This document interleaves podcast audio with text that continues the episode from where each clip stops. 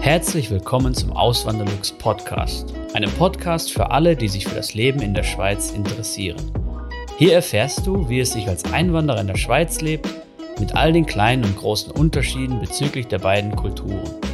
Zusätzlich gibt es nützliche Tipps, um dich vor eventuellen Fettnäpfchen zu bewahren. Mein Name ist Christian Philipp Pohl, auch bekannt als Auswanderlux. Seit 2016 lebe ich in der Schweiz zusammen mit meiner Schweizer Frau und unserer gemeinsamen Tochter. Heute geht es um das Thema Angst vor der Auswanderung oder kalte Füße bekommen. Wie komme ich überhaupt darauf? Ja, ich habe eine Nachricht bekommen von jemandem, er hat ein definitives Jobangebot, er braucht nur noch unterschreiben, braucht den Job in Deutschland nur noch kündigen und dann ist alles gesichert, oder?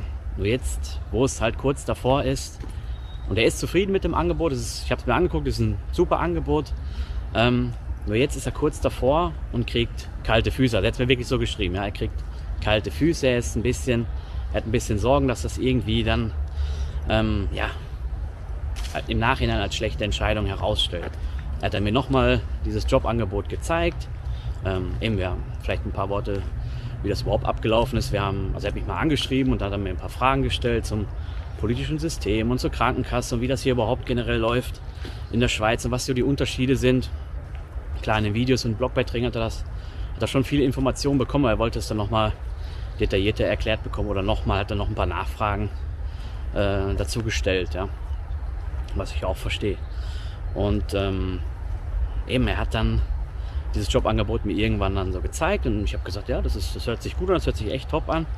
Und ähm, ja, eben jetzt, wo es kurz davor ist, kommen ihm dann trotzdem Zweifel. Wahrscheinlich ist es wirklich, er, er, sieht es und wenn er mit dem Kopf denkt, dann, wird, dann sieht er, dass das ein gutes Angebot ist, aber sein Herz sagt ihm, sein Gefühl sagt ihm wahrscheinlich, ähm, passt ein bisschen auf. Und ich denke mal, das ist einfach nur menschlich, ja.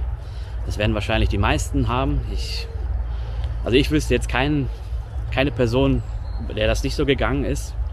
Ähm, es ist einfach normal, dass sowas kommt. Immer wenn große Entscheidungen im Leben anstehen, ob man jetzt generell den Job wechselt, einfach nur, auch wenn man nicht den Wohnort wechselt, sondern einfach nur den Job wechselt.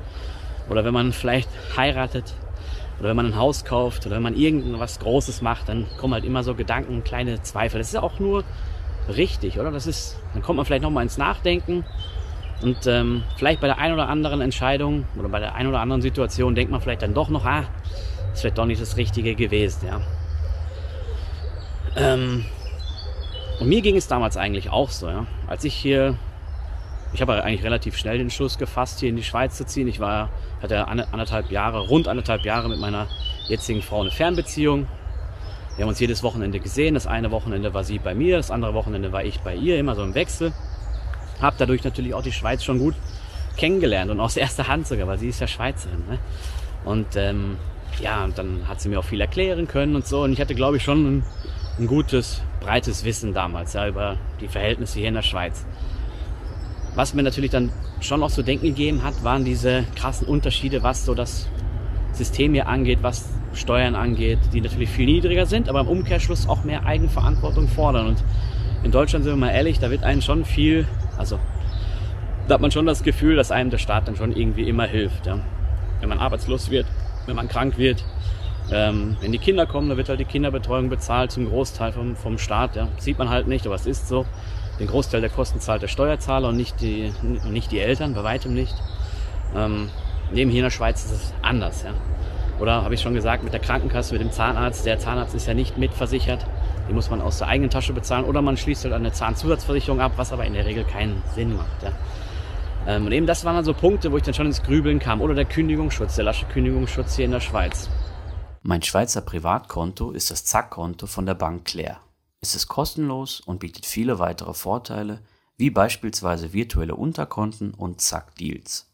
Wenn du ebenfalls ein Zack-Konto eröffnest, kannst du dir mit dem Code AWLZAK 50 Franken Startguthaben sichern. Weitere Infos findest du auf auswanderlux.ch/zack oder in den Podcast Show Notes.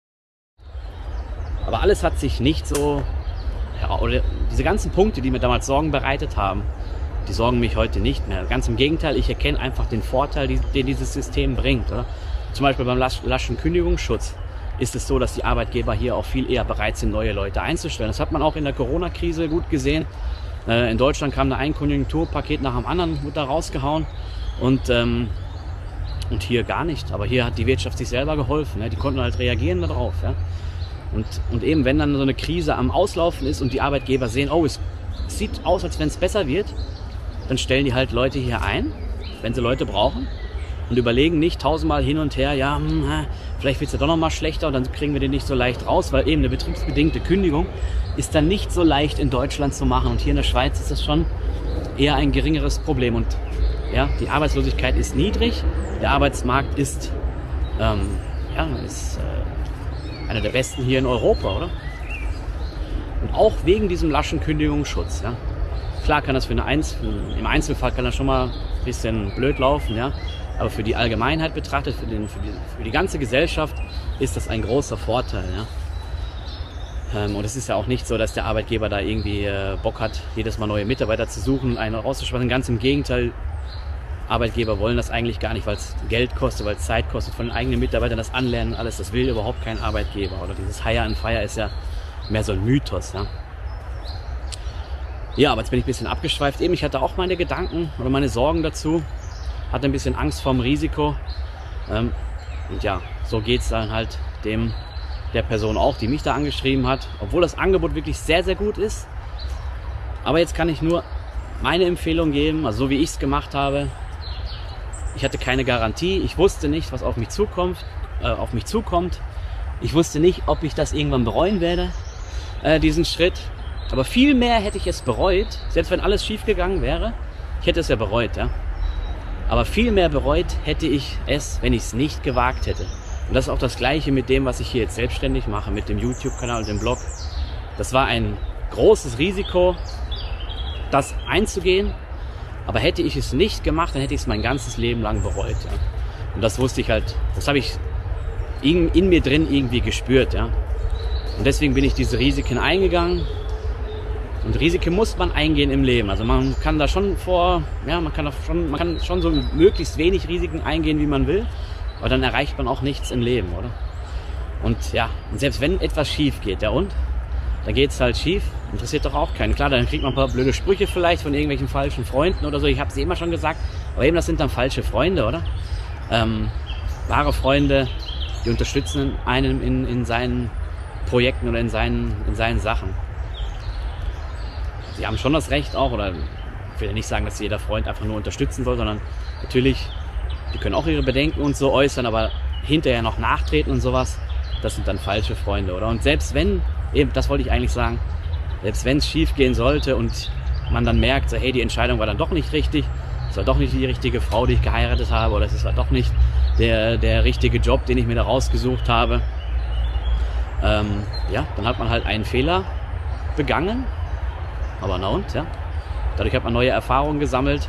Man muss sich ja entscheiden im Leben und es können ja nicht alle Entscheidungen immer richtig sein. So ist es einfach. Und im Fall jetzt von der Auswanderung in der Schweiz, wenn man das als Beispiel nimmt, also so ein großer Verlust kann es da nicht sein. Ihr habt dann im Lebenslauf jedenfalls eine Auslandserfahrung, das zeigt auch schon mal, oh, der ist, äh, der ist mutig oder der, der wagt etwas und das sagt dann auch was über die Persönlichkeit aus. Da hat man auch bessere Chancen dann wieder im Heimatland. Und wenn es jetzt schief gehen sollte, ja, also so ein Beinbruch ist es nicht. Ihr geht dann einfach wieder zurück, sucht euch dort einen Job. Das ist jetzt auch kein, kein Drama, oder? Und äh, habt vielleicht in der Zeit hier in der Schweiz ordentliches Geld verdient und habt sogar noch mit, sogar noch mit einem finanziellen Plus wenigstens dann rausgegangen. Ja? Das sind jetzt einfach meine, meine Punkte. Aber deswegen, vielleicht nochmal so die Moral von der Geschichte. Ich bin immer am besten gefahren im Leben, wenn ich auf mein Bauchgefühl gehört habe. Wenn ich gemerkt habe, so, ey, oder ich habe auch schon mal Entscheidungen getroffen, die dann gegen mein Bauchgefühl waren und die haben sich dann als falsch rausgestellt. Ja, wenn das Bauchgefühl aber gut ist, also das kann ja nicht immer nur, es ist dann schon immer so ein bisschen am Ausschlagen, aber ähm, ja, wenn das Bauchgefühl gut ist, dann war die Entscheidung auch immer gut bei mir. Ne? Das, äh, das ist so mein Punkt dazu. Und jetzt könnt ihr vielleicht noch, die jetzt schon den Schritt gegangen sind, können ja vielleicht auch noch mal ihre Gedanken dazu teilen in, die, in den Kommentaren und ähm, vielleicht den Leuten ein bisschen unter, Unterstützung bieten, die jetzt vor dieser großen Entscheidung stehen. Ja? Gut, dann bedanke ich mich bei euch, dass ihr bis zum Schluss zugeschaut habt und ähm, hoffe, wir sehen uns im nächsten Video wieder. Macht's gut, bis zum nächsten Mal. Ciao. Vielen lieben Dank fürs Zuhören. Neue Podcast-Folgen gibt es jeden Montag und Samstag um 9 Uhr vormittags. Schaut auch gerne auf meinem Blog auswanderlux.ch vorbei. Dort erfahrt ihr mehr über mich und mein Leben in der Schweiz. Zudem findet ihr mich auf YouTube und Instagram unter dem Namen Auswanderlux.